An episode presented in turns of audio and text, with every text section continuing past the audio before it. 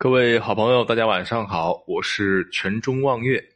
这一节我们聊一聊段誉，说段誉只是个傀儡皇帝，大权掌握在这样一个武官的手里。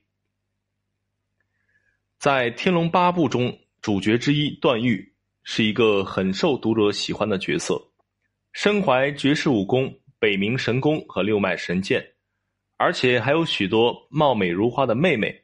最后还成为了大理的国王。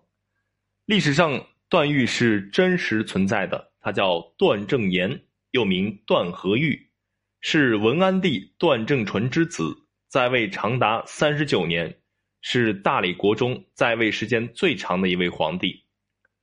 段正言勤政爱民，是一个好皇帝，在位期间保持了大宋的良好关系，远近臣服，肆意贡献。晚年因为诸子争位，禅位为僧。然而，这样一位好皇帝，他的实际权力却受到了限制，因为此时的段氏家族不过是傀儡皇帝，虽然是大理国王，但是重要的权力实际上把持在权臣高氏家族手中。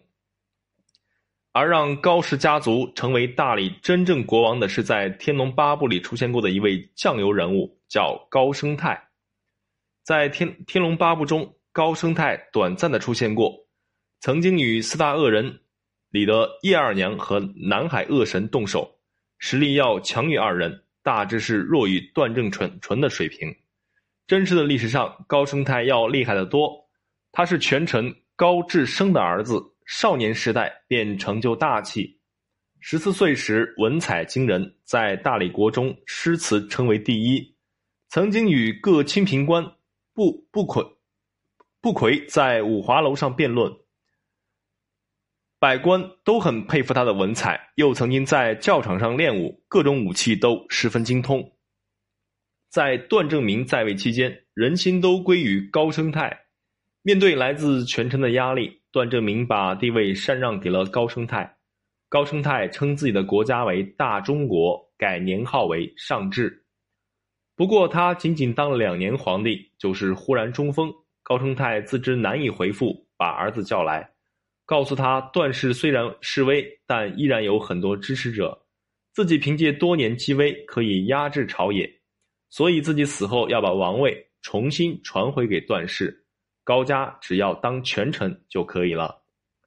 等高生泰死去，他的儿子高泰明遵从他的遗志，立段正明之弟。段正淳为为帝，从此之后，高氏家族世代为相，与段氏家族相始终。段正淳死后，段誉的历史原型段正言登上了大理国王之位。段正言一朝虽有多有内乱，但也没有什么大事。段正言继位时，各方入贡，七月中元节，各方供金银、罗绮、珍宝，西向万计，牛马遍典仓。然而到了他晚年的时候，权臣高氏家族分别支持他不同的儿子，结果诸子之间争夺王位，高氏家族内杠。段正言心力交瘁，于是禅让为僧。段正言死后，庙号宪宗，谥号宣仁皇帝，史称大理宣仁帝。